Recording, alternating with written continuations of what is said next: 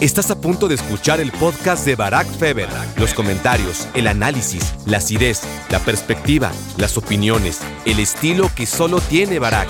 Pero en esa temporada fue cuando realmente se gesta, llegó hasta la final de la Champions League, la perdió contra el Real Madrid. En la Champions se vuelve a meter en la final y acaba ganándola. Pues ha evolucionado, ¿no? Y, y es un mejor equipo de fútbol siempre terminan imponiéndose. El Liverpool no ha dejado de sumar y eso hay que destacarlo. El podcast de Barack Feber. Hola, hola, hola, ¿qué tal? Bienvenido a La Grande Le Puse Cuca. Yo soy Barack Feber y gracias por hacerme tu cómplice para matar el tiempo.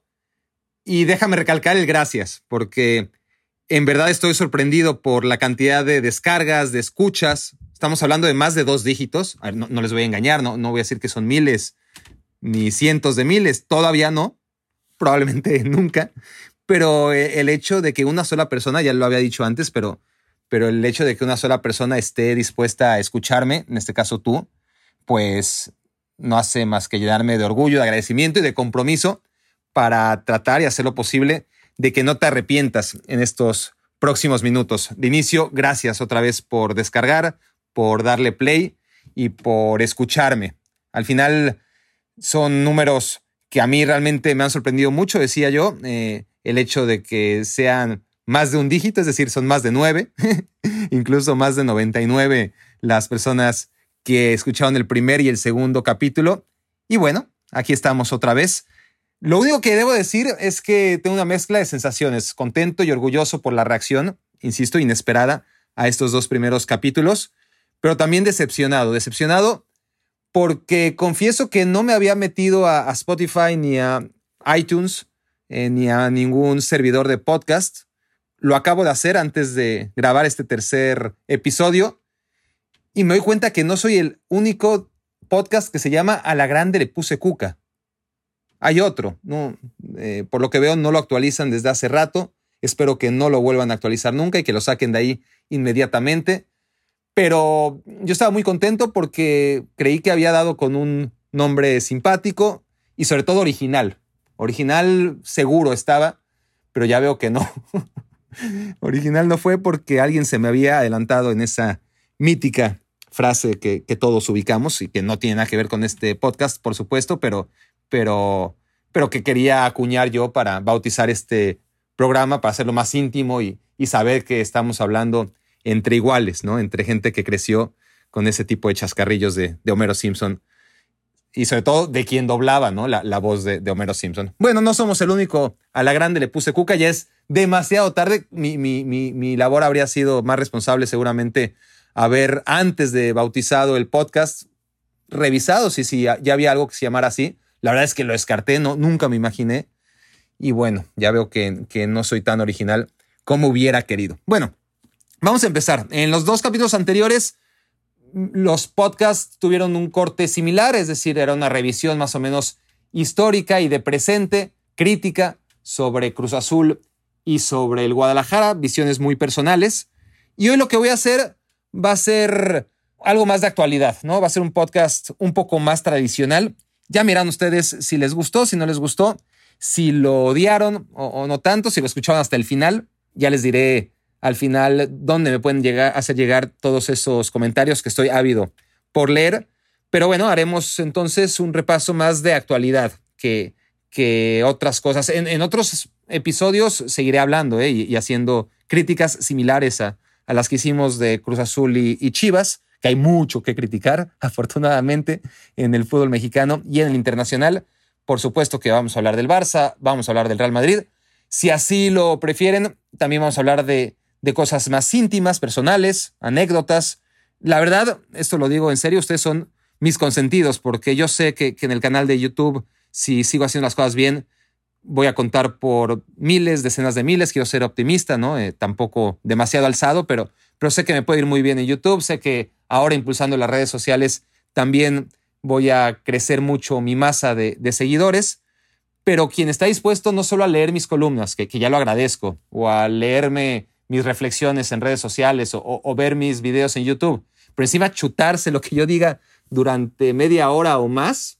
Eh, voy a tratar de que este capítulo sea de media hora. Ustedes ya lo sabrán en este momento, porque claro, a la hora de haber descargado el capítulo ya sabrán cuánto duró. Mi objetivo en los dos anteriores era que durara aproximadamente 30 minutos, no lo conseguí.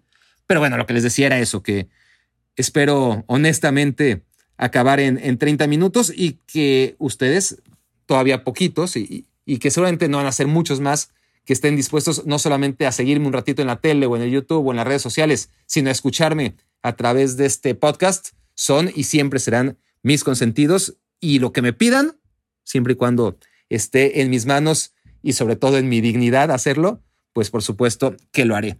Vamos a hablar del Liverpool, ¿les parece? Y si no, pues ni modo. Bueno, si, si no, pues le cambian y, y ya está, escuchan cualquiera de los otros dos podcasts que he grabado o si esto lo escuchan eh, más allá del verano o del inicio del verano de 2020, pues espero que haya muchos más capítulos de los cuales puedan escoger. Pero ahora vamos a hablar de Liverpool porque es la actualidad y porque es el mejor equipo del mundo y porque se acaba, es el mejor equipo del mundo, en mi opinión, claro, aunque no va a revalidar la Champions ni tampoco por ende el Mundial de Clubes.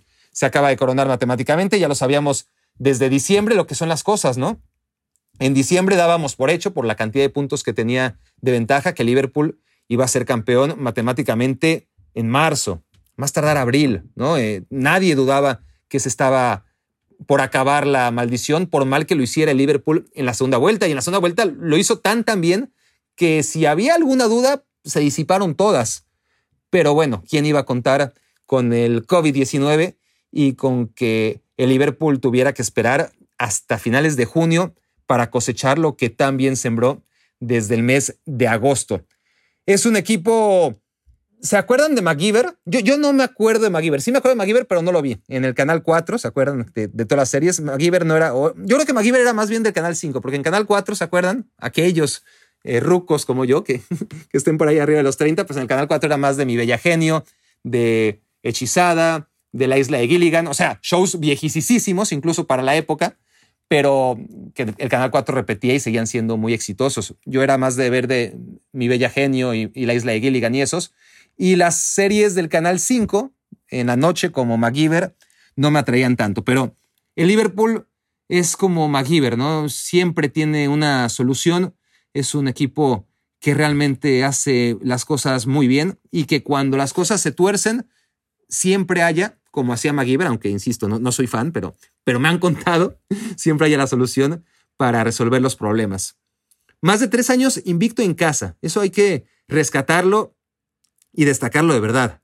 Más de tres años invicto en casa. La última vez que perdieron fue contra el Crystal Palace, fue hace 56 partidos. Me gustó eso de Crystal Palace, ¿eh? ya sé que lo notaron. Jugaba Coutinho en esa época, 56 partidos, y no solo eso, sino que los primeros 25 partidos invicto eh, era un equipo que, bueno, empataba varios, no perdía, pero empataba en Anfield. Pero un reflejo de cómo ha mejorado el Liverpool, incluso ya en su mejor etapa, a pesar de que las sensaciones muchas veces sean de que es un equipo que va un poco a menos, es que estamos hablando de 56 partidos invicto en casa, ¿verdad? Ok. Los primeros 25, está bien, no perdió, pero empató varios. Los últimos 31 jóvenes, y no tan jóvenes, los últimos 31 en casa, en Anfield, siempre hablando en Premier League, porque obviamente en Champions, por ejemplo, está aquel descalabro contra el Atlético de Madrid. No estamos hablando de copas, estamos hablando de Premier League. De esos últimos 31 partidos, en esta racha de 56 sin perder, han sido 30 victorias, un empate y ninguna derrota para el equipo de Liverpool, que no vamos a hacer un análisis técnico y táctico ahora, porque hay otros lugares donde se puede hacer mucho mejor pero hay que destacar lo que hace y lo que hizo Mané durante toda la temporada, ¿no? Eh, lo de Mané es mi jugador favorito de Liverpool porque corre como si no fuera de los buenos, ¿no? Normalmente el fútbol se divide en dos grandes clases de futbolistas. Los buenos, que son tan buenos y por lo tanto corren lo justo, y los que corren, aquellos que, bueno, son buenos, pero no son lo suficientemente buenos como para no correr. Bueno, Mané corre como si no fuera de los buenos, ¿no? Es, es tremendo lo que hace Sadio Mané en una temporada donde el MVP seguramente va a ser Kevin De Bruyne. Ha sido el mejor, honestamente. Llama la atención esto porque los dos últimos años el Liverpool, sin ser campeón, tuvo a los dos mejores jugadores de las últimas dos temporadas, ¿no? Van Dijk, la 2018-19, y en el caso de la 2017-18, Mohamed Salah. Ahora que Liverpool arrasa, no solamente es campeón, sino que arrasa, bueno, lo hace de una manera más colectiva y el premio al mejor jugador seguramente no va a recalar en Sadio Mané, ni en Van Dijk, ni en Salah, ni en alguno de los laterales, que fueron muy destacados, sino en un Kevin De Bruyne, que a pesar de que Manchester City quedó muy descolgado hace mucho tiempo, a nivel individual, creo que hay pocas dudas de que ha sido el mejor. Y bueno, hablaba ya de, de Mané, pero también hay que hablar de, porque claro, este, está lo de Van Dijk, está lo de Salah, está lo de Allison, pero lo dominantes que han sido esta temporada Trent Alexander Arnold, además de Robertson, es tremendo, ¿no? Lo, de los laterales ultra dominantes, yo creo que, a ver si no estoy exagerando, ya me lo dirán ustedes, por favor, pero yo creo que no hemos visto laterales tan dominantes en un equipo desde la selección brasileña con Roberto Carlos y Cafú. No estoy diciendo que Robertson y Arnold estén en ese nivel, no todavía, probablemente nunca llegarán, pero que un equipo o selección tenga dos laterales tan profundos, tan incisivos, con tanta implicación en el resultado y en la generación de juego, eso no lo recuerdo yo desde aquel Brasil.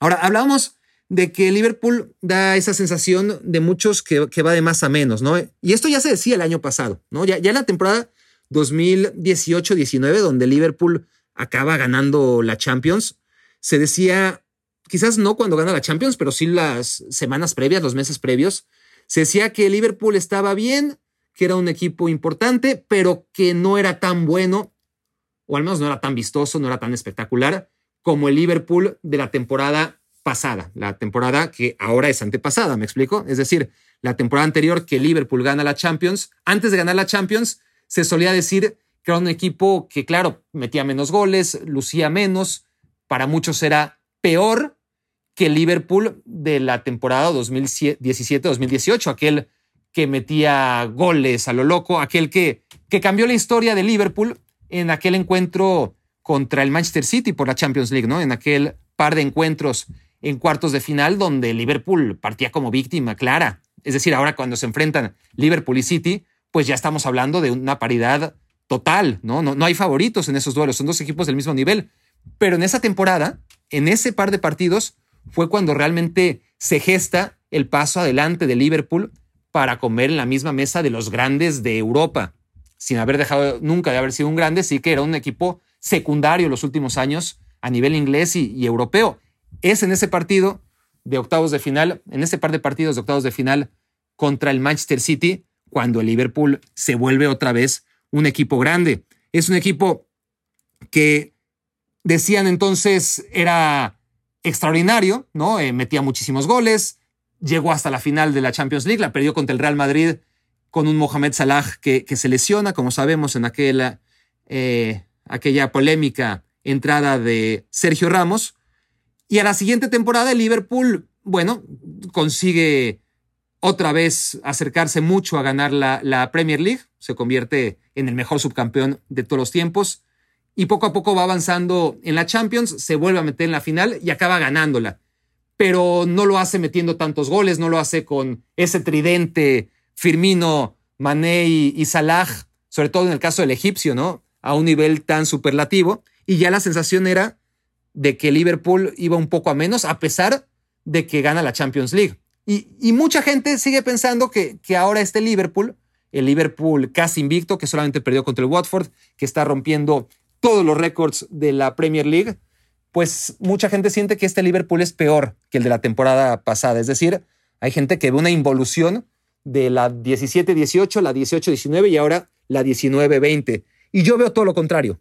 Yo veo a un Liverpool que cada vez es mejor, menos espectacular, sí, pero más solvente, más sólido, consistente. Era, antes digamos que era Julio César Chávez, voy a decir una burrada seguro, ¿eh? se me acaba de ocurrir, pero, pero si antes era espectacular y ganaba en el último round como Julio César Chávez y, le encantaba intercambiar golpes, ahora es más My Weather. Y bueno, más allá de que les guste o no el boxeo, de que sean fanáticos o no, de que obviamente creo que todos nosotros preferimos a Chávez sobre Mayweather, creo que si somos honestos, eh, Mayweather es mejor boxeador. A final de cuentas, a Mayweather creo que no le han pegado nunca. Eh, a final de cuentas, estamos hablando de que Liverpool, si me entienden la analogía, pues ha evolucionado, ¿no? Y, es un mejor equipo de fútbol, guste más o, menos. Es un equipo que ya sea por cuando el fútbol no le alcanza, que, le alcanza casi siempre, ¿eh? pero cuando no es el fútbol, es por energía o por convicción o por pericia o por dinámica.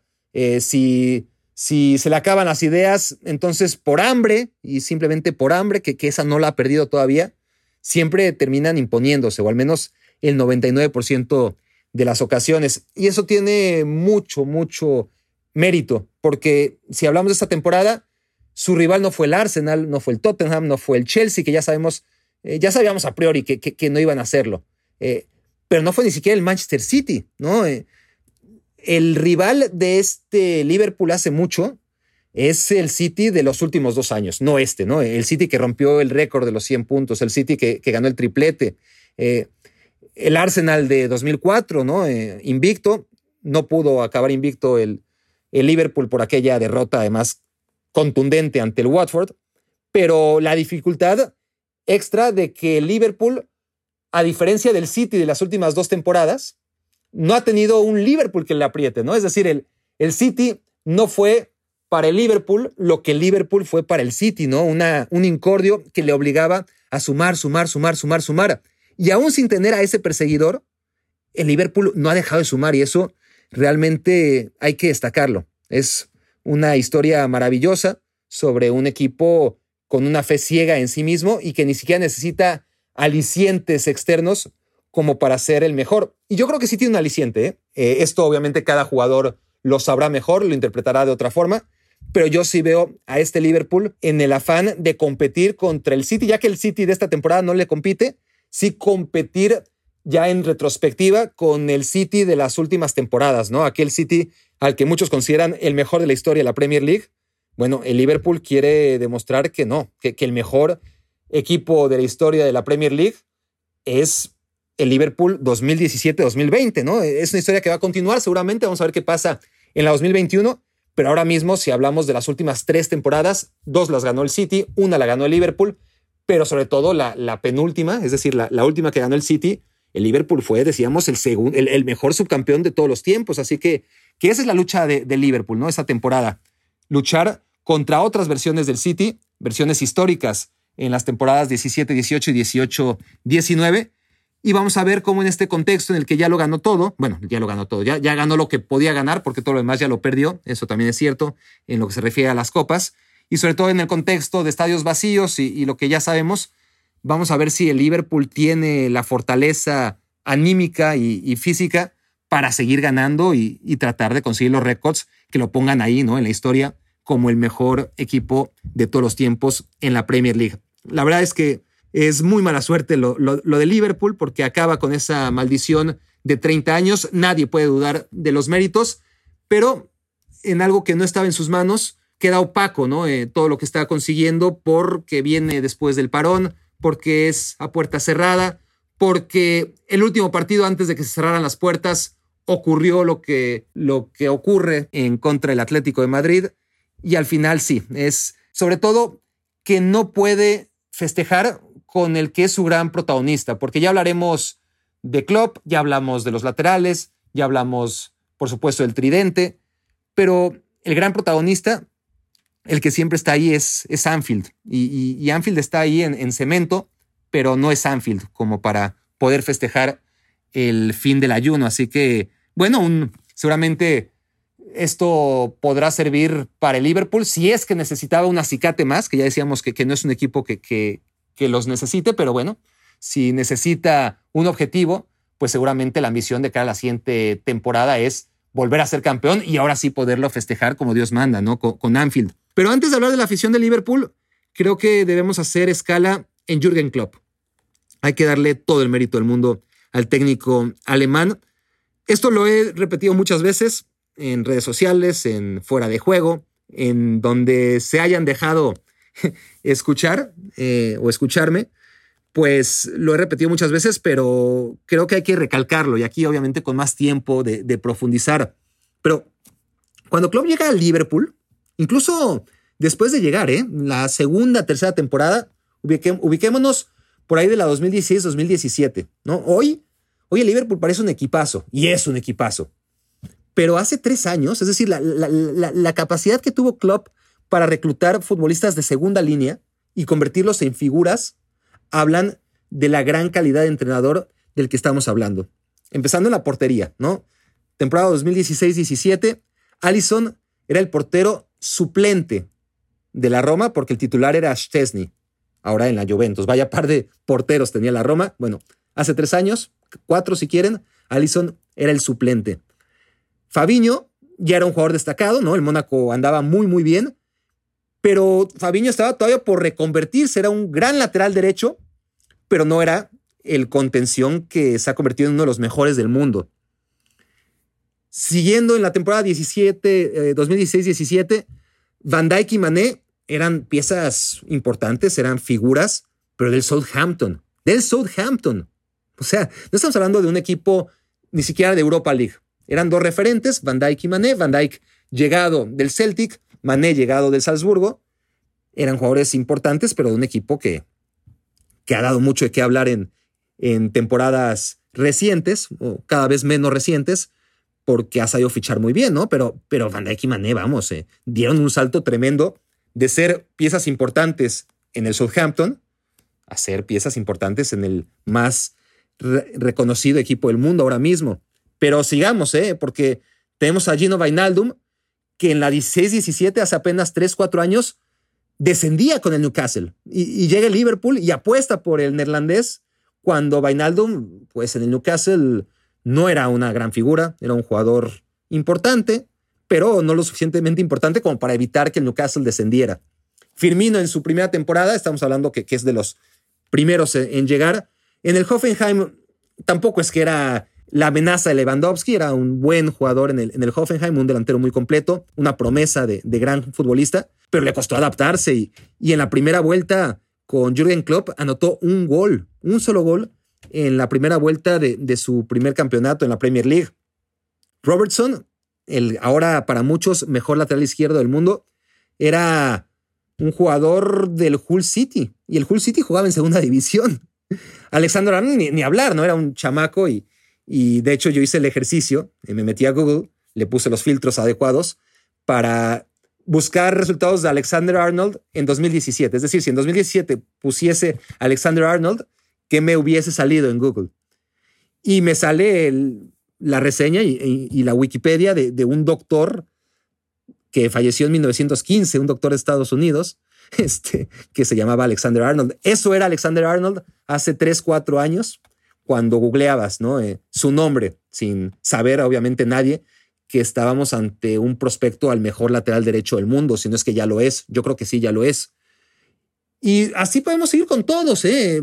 Mohamed Salah, por ejemplo, ya era un jugador importante, claro, ya había venido al Chelsea, no había logrado asentarse en el equipo de Mourinho y en la Roma le iba bien, pero tampoco como para convertirse en un fichaje estrella de, de Liverpool. Era un fichaje interesante, importante, ambicioso, pero tampoco es que el balance de Salah en la Roma haya sido mejor de lo que había ofrecido en la Fiorentina.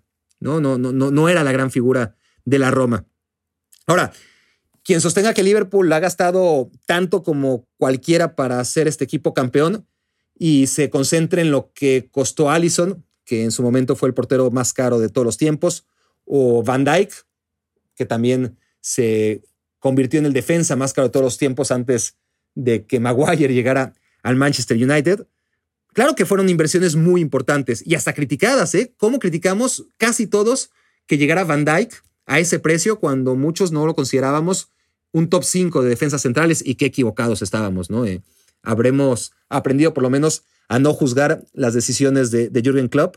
Es cierto, decía que Van Dyke y Allison costaron prácticamente 100 millones de euros cada uno, pero ojo, porque Liverpool tenía dinero para reinvertir. Es decir, el Liverpool había vendido por muchos, muchos millones de libras a Sterling al Manchester City. Había vendido por muchísimo dinero un poquito antes a Luis Suárez al Barcelona. Y mucho más recientemente, de hecho, ya después de que llegase Van Dijk, vendió a Coutinho y lo convirtió en el segundo jugador más caro de todos los tiempos. Una, una barbaridad. Así que el Liverpool, más allá de gastar, es un equipo que recibe mucho dinero cuando vende. De hecho, si ustedes hacen un ejercicio y se meten a Transfer Market, no lo hagan porque ya lo hice yo por ustedes y si tienen confianza me van a creer. Si ves el balance de altas y bajas, porque al final esa es la inversión real, ¿no? el gasto es, bueno, lo, que un equipo gasta en fichajes, pues sí, pero, pero a final de cuentas tienes que hacer una balanza entre egresos e, e ingresos. Entonces gasta mucho más aquel equipo que compra, compra, compra, compra, pero no puede vender, que aquel que compra, compra y compra, pero además vende, vende y vende. Y en ese sentido, les decía, si se mete a transfer market, desde que llegó Jürgen Klopp a Liverpool y ven el balance de altas y bajas, se dan cuenta que Liverpool apenas ha gastado 111 millones más de euros de los que ha recibido por, por los que ha vendido, por los jugadores que ha vendido. Por lo tanto, si está en el top 30, está por ahí, ¿no? En el 28, 29, 30 de los equipos del mundo que más ha despilfarrado en los últimos cinco años. Es decir, hay por lo menos 28 equipos, algunos mexicanos, ahí está el Monterrey, ahí está el Cruz Azul, que han gastado más que Liverpool. Y cuando digo han gastado, ojo, me refiero a, claro, todo lo que han gastado, pero tenemos que sustraer todo lo que han ingresado. Al final, esa es la verdadera inversión. El Manchester City, por ejemplo, que lo ha hecho de manera maravillosa, es un equipo que no vende, quizás porque no tiene necesidad, porque no sabe, eh, como el Liverpool, cotizar a sus futbolistas y desprenderse de ellos cuando es el tiempo, pero el City en estos cinco años, agárrense, porque no es que haya invertido el doble, ni el triple, ni el cuádruple, ni el quíntuple, sino que si decíamos que Liverpool en su balance de egresos e ingresos en estos cinco años está arribita de los 100 millones de euros, en el caso del City estamos hablando de 600, alrededor de 600 millones de euros entre todo lo que ha comprado y lo muy poco que ha vendido. Es decir, la inversión real del City de Guardiola es seis veces mayor que la de Liverpool de Klopp. Y los resultados, pues no voy a decir que son peores, porque no lo son, pero sí que son similares, ¿no? Si, si tomamos en cuenta los últimos, eso, cinco años de los dos equipos. Cuando llega Jürgen Klopp, esto no lo olvidemos, eh, todo el mundo tenemos presente que, bueno, son 30 años los que tenía Liverpool sin ganar la Premier League, pero es que no solamente es que no la ganaba, sino que quedaba muy lejos de ganarla. Apenas ganó subcampeonatos en esos 30 años. Miren, 90-91, que fue su temporada como campeón defensor, sin saber que iba a ser la última vez en 30 años que Liverpool iba a ganar la Premier League. Esa temporada, la 90-91, cuando eran los campeones vigentes, sí que acabaron subcampeones. Pero la siguiente, ya con Sunes, sextos, sextos. Luego llegó Roy Evans y quedaron octavos. A la siguiente anduvieron varios años entre el cuarto y el tercer lugar. Luego llegó Julier, el francés, los tuvo con una buena marcha ascendente. La primera temporada fue mala, séptimo. Después la temporada 2000 fueron cuartos, luego terceros, luego segundos. Y cuando tocaba ser primeros, pues no, eh, el Liverpool de Juliet acabó quinto y cuarto las temporadas previas a Rafa Benítez.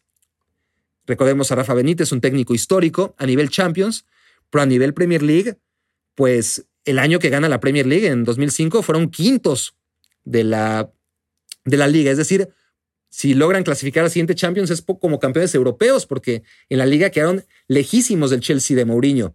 Y en las siguientes temporadas anduvieron terceros, cuartos, una vez sí que fueron subcampeones, pero la última temporada de Benítez sacaron hasta séptimos y, y eso fue una constante. ¿eh? En, la última década, antes de que llegara Jürgen Klopp, salvo la temporada que todo el mundo recordamos, la resbalón de, de Gerard ante Diembaba en aquel encuentro fatídico contra el Chelsea que acabó coronando con gol de Agüero al Manchester City. Bueno, esa temporada en que fueron subcampeones es la que recordamos todos, la 2014. Pero es que antes había acabado séptimo, había acabado octavo, sexto las tres temporadas anteriores. Y las tres siguientes acabó sexto, ya la última temporada de Rodgers, octavo cuando empezó Rodgers y terminó Klopp, cuarto las dos primeras temporadas de Jürgen Klopp en lo que se reingeniaba el Liverpool, tuvo confianza el alemán afortunadamente para los intereses del equipo Red, porque a partir de ahí, claro, ¿no? Llegó ese subcampeonato histórico, digo histórico porque nunca nadie había sumado y probablemente nunca nadie sumará tantos puntos y quedará segundo lugar. Es la tercera mejor temporada de todos los tiempos para cualquier equipo de la Premier League. Las dos primeras son los puntos que consiguió precisamente el City esa temporada, 18 2019 y la anterior cuando llegó a los tres dígitos, ¿no? La, la 2017-2018. Esos son los dos equipos que más puntos han sumado, las dos últimas versiones del City campeón. Y el tercero fue el subcampeonato de Liverpool la temporada 2018-2019, en espera de ver cuántos acaba sumando en esta temporada 2019-2020. Yo solía odiar a Liverpool, esto lo tengo que confesar. Y, lo odiaba porque tocaba, ¿eh? porque cuando yo era niño eh, no se seguía en México para nada la Premier League. mi único contacto con la Premier League eran las revistas en, el Sanborns. Y ahí colgaba mis pósters y, por alguna razón, seguramente porque era el equipo que ganaba, no, no, no me voy a engañar, yo me sentía del Manchester United y averigüé que el equipo al que tenía que odiar era el Liverpool. Pero nunca fue un odio genuino, por más que quería odiar a Liverpool, pues nunca lo conseguí. Y de hecho, a ver, ustedes no me dejarán mentir, cada quien tendrá su opinión, pero nadie menor de 45 años por ahí puede odiar a Liverpool. Es decir, aquellos que les tocó ver el Liverpool súper ganador de la década de los 80, pues ahora tienen eso, ¿no? Son señores de 45 y más que probablemente odien a Liverpool. Pero cuando hablo de, a nivel internacional, ¿eh? porque yo sé que en Inglaterra tiene mucho hateo el Liverpool, pero a nivel internacional, la verdad es que sus triunfos han sido tan escasos y cuando han ganado ¿no? aquellas Champions League, eh, ha sido más fruto de, esfuerzo que, inversión, que yo creo que puede caerle antipático a muy pocos, ¿no? O sea, ¿cómo guardarle rencor a un plantel con futbolistas que eran realmente semi-humildes y que nunca habían sido los mejores del mundo antes de llegar a Anfield, ¿no? No, no concibo la existencia de un solo header de Jürgen Klopp, ¿no? Para mí es un tipo carismático como ningún otro, ¿no? Eh, ha iluminado el fútbol, la llegada de Jürgen Klopp, primero con el Dortmund, desgraciadamente eh, en una cultura como la alemana, donde no tenemos demasiado acceso a ella, conferencias de prensa en alemán, donde solamente lo veíamos reír y, sabíamos después por las traducciones que decía cosas muy simpáticas, pero, pero perdimos muchos años del club extra cancha mientras estaba en el Dortmund, ¿no? Pero, pero su carisma es, es tremendo, ¿no? Más allá de sus capacidades para, para dirigir, es un tipo constructor y, administrador al mismo tiempo. Me explico. los entrenadores se dividen en dos grandes ramas, ¿no? Más allá de, que sean ofensivos o defensivos. ¿eh? Me refiero a, que son constructores o son administradores. Entonces, a ver, por ejemplo, eh, los técnicos constructores, claramente los paradigmáticos sería Guardiola, ¿no? Como, como un constructor de equipos. Pero también puede ser Simeone, ¿no? Eh, quizás con un guion mucho más básico, pero es un constructor de, equipos, el Cholo Simeone. Nagelsmann, por hablar del último gran constructor de equipos, el técnico del Arbe Leipzig. Y administradores, pues serían aquellos que llegan después de que un gran constructor hizo un equipo y lo saben administrar de, gran manera. Eh, del Bosque, por ejemplo, que administró perfectamente lo de Luis Aragonés. Ancelotti, que es un experto a la hora de administrar herencias. El propio Zinedine Zidane, ¿no? Eh, que creo que es un técnico muy subestimado en, algunos medios. Sí creo yo que no es un tipo que construye equipos, pero los administra muy bien. Bueno, Klopp tiene algo mágico porque es el mejor constructor y además el mejor administrador, ¿no? ¿Qué es Klopp? ¿Un constructor o un administrador? Es, es las dos cosas. Porque si hablamos de, construcción de equipos en la escala del 0 al Pep Guardiola, ¿no? Donde Pep Guardiola es el 100, pues concedámosle todavía esa aura Guardiola de que no hay nadie como él y digamos que Klopp es un 95, ¿no? No, no, no está nada lejos. Pongámosle un pelín abajo de Guardiola, pero, pero está ahí, ¿no? Es un tremendo constructor de equipos. Ahora, en la escala de administración, es decir, eh, la manera en la que se conduce en el vestidor, pues ahí tenemos que hablar de una escala del 0 al Klopp, donde Klopp es el 100. Y en esta escala, Guardiola, pues cada quien tendrá una, imagen distinta de él, pero será un 80 quizás, ¿no? Eh, es un tipo que, maneja bien el vestidor, por supuesto, que logra sacar lo mejor de, sus jugadores, pero que tiene problemas y que no tiene una personalidad que conquiste tan fácilmente como la de Jürgen Klopp. Entonces, si tomamos en cuenta que el mejor entrenador es aquel que logra el balance entre sus capacidades para construir y administrar, pues yo creo que, que Jürgen Klopp, por más que soy un fanático total y siempre incondicional de Pep Guardiola, pues tendríamos que coincidir en que Klopp es el mejor del mundo por esa capacidad ¿no? Eh, dual de construir y, administrar, ¿no? Y además con el plus de, que es un tipo genuino y, refrescante ante la prensa, como, como ya decíamos. ya, ya, ya, hablamos de el Liverpool como equipo de fútbol, ya hablamos de su entrenador y ahora toca hablar un poco de, de su gente, porque Liverpool es Anfield, de su gente. Y hay muchas anécdotas que podríamos repasar en este sentido, pero me quiero quedar con una. Espero que, la quieran escuchar y, que les guste.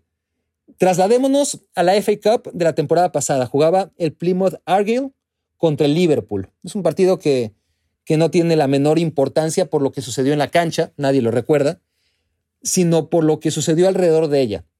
Quiero que, se transporten a ese partido de, de Copa, llegar al minuto 25 en la tribuna visitante y una bandera ¿no? que sale en la transmisión en honor a la memoria de Daniel May.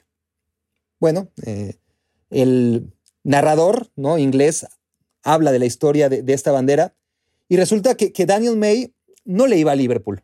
Daniel May ni siquiera conocía la ciudad de Liverpool, ¿no? Y, para acabar pronto tampoco le gustaba el fútbol.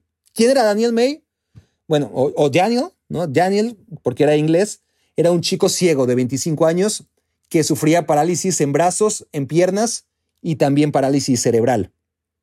Pero se encontraba bien, se, encontraba, digamos, estable cuando su papá, fanático del equipo local, el Plymouth Argyle, viajó todo Inglaterra, ¿no? Tras durante seis horas de punta a punta de la Gran Bretaña para ver a su equipo, el, Plymouth, jugar un partido importante, ¿no? En Anfield. El Plymouth es un equipo de, de cuarta división y jugaba contra el Liverpool como visitante en esa ronda de la FA Cup. Y cuando entró al estadio, bueno, eh, le dicen a, Kevin, que es el nombre del padre de Daniel, que su hijo, recordemos que estaba a seis horas de distancia, ¿no? Ya, estaba Kevin en Anfield, que su hijo había fallecido de, un ataque cardíaco. Y su hijo murió poquito después de aquella llamada telefónica, ¿no? El, padre Kevin, devastado, obviamente preso de, de la angustia y de la historia en las tribunas de Anfield, fue consolado por empleados de, Liverpool a medio partido y, y, cuando llegó a casa y pasaron los días, bueno, o, las horas, el padre de Daniel compartió su experiencia en Facebook de, lo bien que, lo habían tratado en Anfield.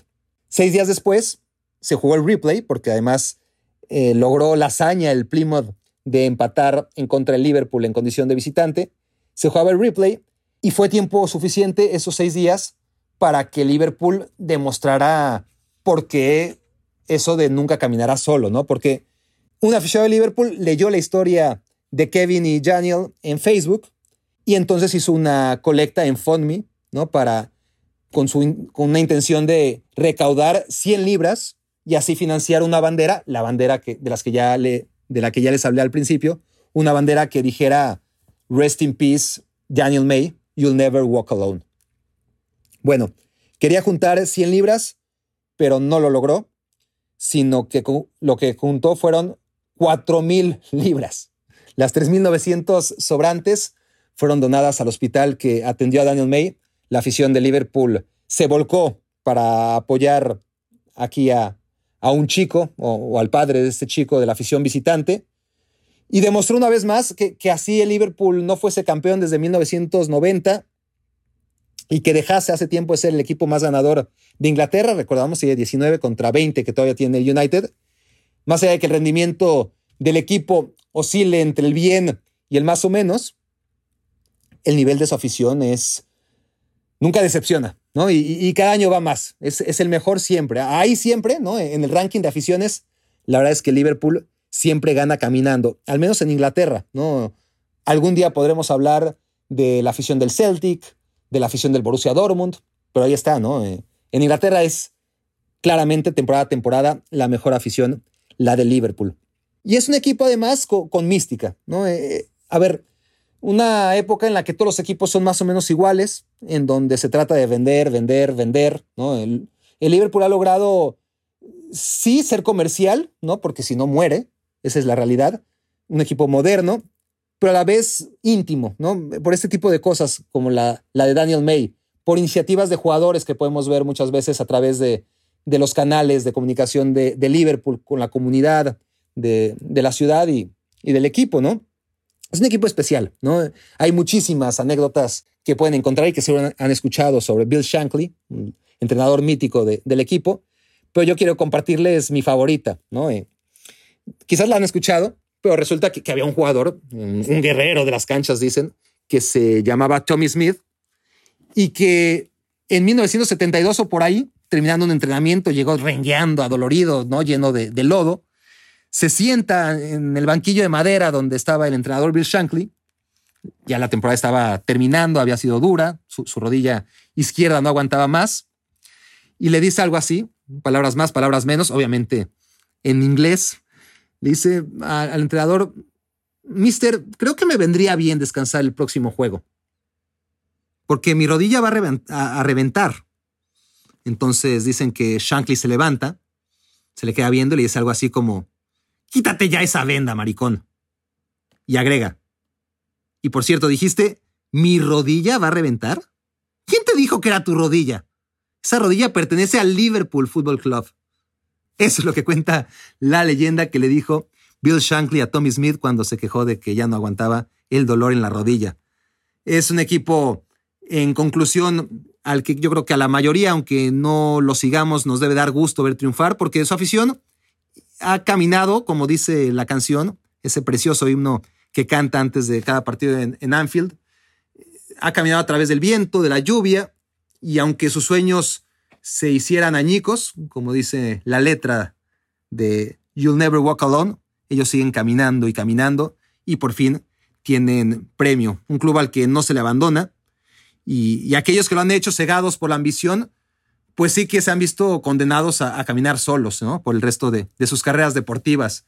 Pregúntenle a Michael Owen, por ejemplo, a Fernando Torres, al propio Coutinho, ¿no? Eh, Sterling, bueno, quizás sea eh, excepción, pero, pero vamos a ver, ¿no? A Sterling sí que le ha ido bien en el City. Suárez, bueno, yo creo que Suárez se fue, se fue bien de Liverpool. Entendió la, gente que, ya había cumplido el uruguayo, pero los demás sí tienen como esa maldición a sus espaldas, ¿no? Cuando se van mal de Liverpool, ya no les vuelve a ir bien. Como último dato, porque ya vi que otra vez me pasé y de lleno de los 30 minutos que tenía intención, es que hablo como merolico y, y bueno, si sigues, ahora sí te hablo otra vez en singular, porque si empezaron unos cuantos oyendo, es muy probable que ahora nada más estés tú. Te lo agradezco. Y como premio te dejo una perla, porque no sé si sepas que, claro, el, gran rival de Liverpool es el Manchester United, eso sí que lo sabías, pero sabías que no se traspasan jugadores de uno a otro desde 1964. Son 56 años desde que Phil Chisnell se fue de United al Liverpool y desde entonces, a diferencia de cualquier otra rivalidad, ¿no? Barça Madrid o, o Milan Inter, ni se diga, América Chivas, la que quieran. Bueno, United Liverpool es que no se pueden traspasar jugadores, no lo han hecho al menos desde 1964.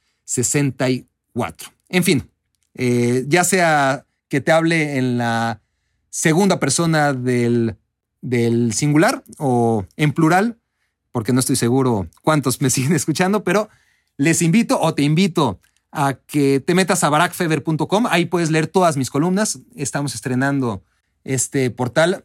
Eh, ya no voy a escribir para Diario Milenio. Quiero enfocarme en mi comunidad.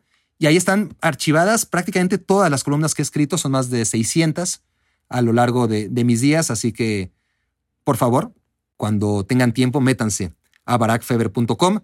Ya saben, Cali Arena, el canal de YouTube.